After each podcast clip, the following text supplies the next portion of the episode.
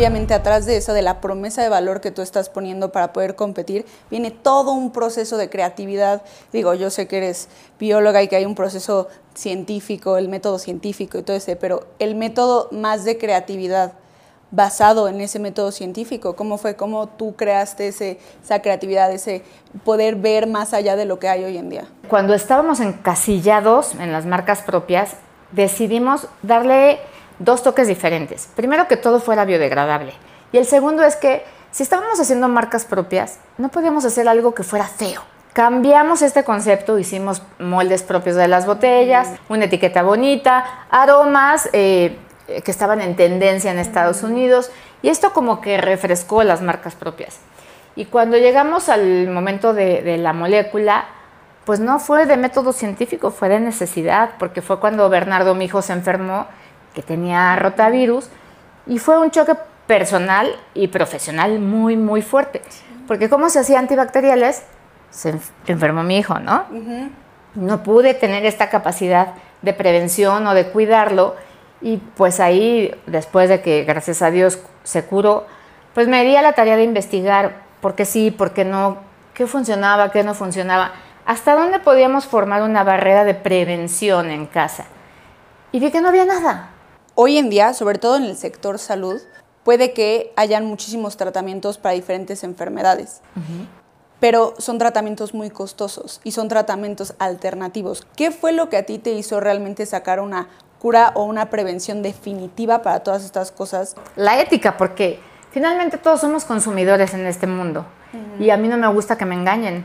Y yo no podía dar un producto que engañara a los demás consumidores, que engañara a otras mamás que estaban pasando por lo mismo.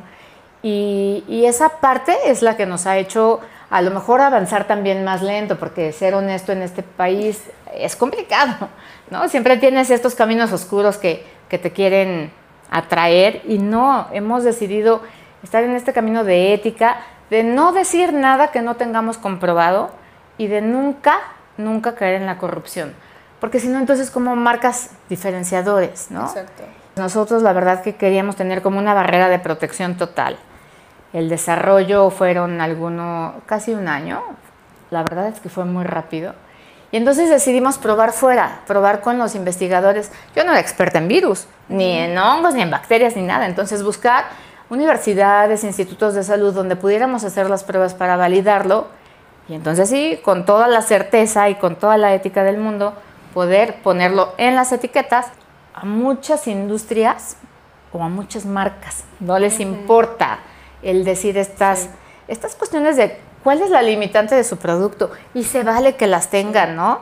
Eh, a mí cuando me preguntan, ¿y es una medicina? No, todavía no. O sea, hay que decir sinceramente hasta dónde llegas como producto, como empresa, hasta cuál es tu responsabilidad y tu alcance de ayuda, porque no se vale engañar a los consumidores, y menos en un tema de salud, ¿no? ¿Qué tan difícil fue encontrar laboratorios bien equipados en México cuando se ve que no hay una cultura de inversión en research and development, especialmente en las ciencias. No la hay, no fue fácil. Y no fue fácil tampoco acercarte como industria, porque como que los científicos están en una burbuja y creen que la industria es la mafia o la parte oscura de la ciencia, cuando deberíamos estar muy vinculados. Nos tardamos mucho en abrir la puerta. Así fueron meses de estar tocando, por favor, pruébalo, por favor, por favor pero cuando decidieron probarlo se dieron cuenta de la eficacia al 100%, que eso es algo muy difícil de decir. Y ahí además nos dimos cuenta de una característica que para mí es la gran innovación, que es la bioselectividad. ¿Qué quiere decir eso? Que a tus células sanas no les va a hacer nada. Esto nos ha dado poder para ahora, por ejemplo, también tener una aplicación agrícola, para estar haciendo ya aplicaciones en animales, porque no es tóxico, porque no es cancerígeno. Sola no se puede, necesitas un equipo. Justo tu equipo de trabajo, ¿cómo mantuviste unas líneas de comunicación abiertas para fomentar toda la creatividad y el crecimiento que has tenido? Magnífico. Me río porque a veces no son tan abiertas, ¿no? A veces son de gritos y sombrerazos. No. Porque también hay momentos de presión. Pero, ¿qué creo del equipo? El equipo es vital.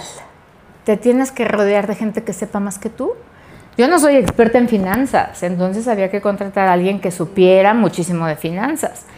A lo mejor no sé mucho de mantenimiento de motores y demás, pues un chavo que sepa muchísimo de mantenimiento. Y así la verdad es que integramos un equipo que, que hoy está trabajando con la misma misión, que eso es bien importante, cómo lograr conectar tu pasión y tu misión hacia los que están contigo. Pues mira, la verdad es que todavía tengo muchas cosas que, hacer y que desarrollar. La tecnología vale mucho, pero la parte de la comercialización se nos ha complicado por romper todas estas barreras de credibilidad. Esto nos ha costado mucho, ¿no? Y estamos justamente hoy en esta fase. Eh, pero tenemos, por ejemplo, la línea de antisépticos que son para la piel, que te protegen 12 horas. Si tú te pones la crema que es esta en las manos, puedes salir con toda la confianza del mundo a tocar lo que sea, cualquier superficie y estás protegida 12 horas. Eh, entonces, esta es la parte de la piel. Desarrollamos también eh, con aplicaciones para superficies, mucho pensando en quirófanos. Después tenemos la aplicación agrícola que estamos ya en post cosecha. Hasta de cuenta, cortan la fruta y la lavan con este producto y tiene 33% más de vida de anaquel. Que en la industria esto representa muchísimo para los traslados, la logística. ¿Qué otras aplicaciones vienen? Pues las pecuarias, toda la aplicación pecuaria y tenemos algunas otras moléculas ahí ya en avance de desarrollo.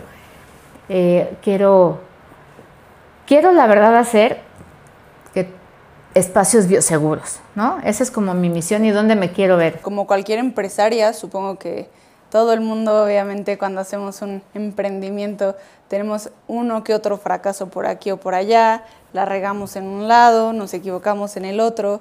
¿Algún aprendizaje de estos errores, si se podrán decir así. No, no, sí son errores. Sí son errores que se vuelven enseñanzas dependiendo cómo los proceses tú misma, ¿no? Y, claro que los hemos tenido, hemos tenido muchos errores. De mis peores errores es creer que la gente actúa de buena fe o que la gente actúa con la misma ética que tú. Y eso nos costó mucho dinero, nos costó dos inhabilitaciones en el IMSS porque cuando no quisimos darles el moche, nos inhabilitaron y, nos querían quitar la patente. Y todo porque nosotros hacemos todo de buena fe. Claro que también hemos tenido errores internos eh, de proceso, de la formulación, de no haber validado bien al proveedor, pero pues se han vuelto enseñanza y eso te perfecciona y hemos hecho un sistema de calidad pues creo que bastante robusto, que siempre también hay que estar mejorando y que siempre hay que tener este ojo crítico y no perder los pies eh, en la tierra, ¿no? Porque es muy fácil decir, ah, ya estoy acá, ya llegué y ya no, porque ya todo está facilito. No, la lucha sigue día a día, el aprendizaje sigue día a día, las mejoras internas están día a día, porque los retos hacia afuera también cada vez son mayores.